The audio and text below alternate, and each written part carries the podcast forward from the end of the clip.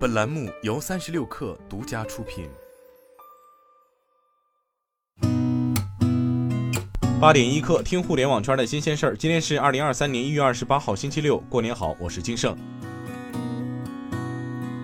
京东发布的二零二三春节假期消费趋势显示。随着春节野送货城市不断拓展，消费者春节期间购物品类更加多元，也在节日味儿之外更日常化。手机通讯、家用电器和医疗保健的成交额占比提升明显，服务消费升级更明显。春节期间生活服务成交额比去年阴历同期增长百分之三百零二，兔年主题珠宝首饰销量同比增长超十倍，礼盒类商品整体销量同比增长超百分之五十，预制菜成交额同比增长超六倍，低县级市场增长潜力足，近三年成交额占。比逐年提升。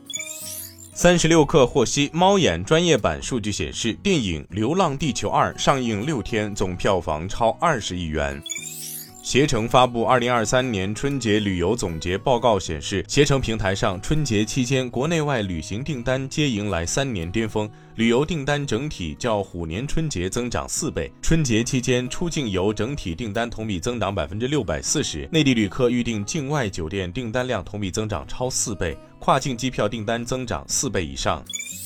分析师郭明基表示，苹果已经暂停了其正在开发的 WiFi 芯片的工作。苹果设计的 WiFi 芯片的开发目前已暂停，苹果将推迟一段时间。这意味着苹果供应商博通将在可预见的未来继续为苹果提供 WiFi 芯片，包括为即将于2023年发布的 iPhone 15 Pro 系列机型提供芯片。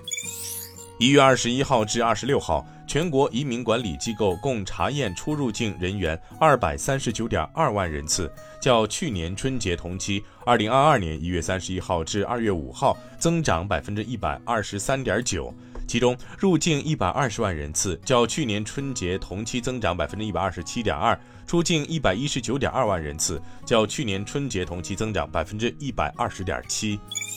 韩国电池制造商 LG 新能源公司昨天表示，正在寻求扩大与特斯拉的合作关系。该公司高管在财报电话会议上表示，正在与特斯拉及其他电动汽车初创公司进行积极商谈，从其拟意中的亚利桑那州拟工厂供应电池。LG 新能源目前为特斯拉上海工厂生产的电动汽车提供电池。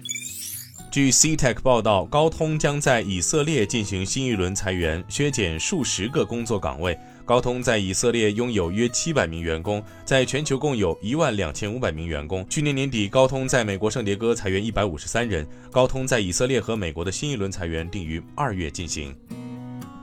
今天咱们就先聊到这儿，我是金盛八点一刻，咱们明天见。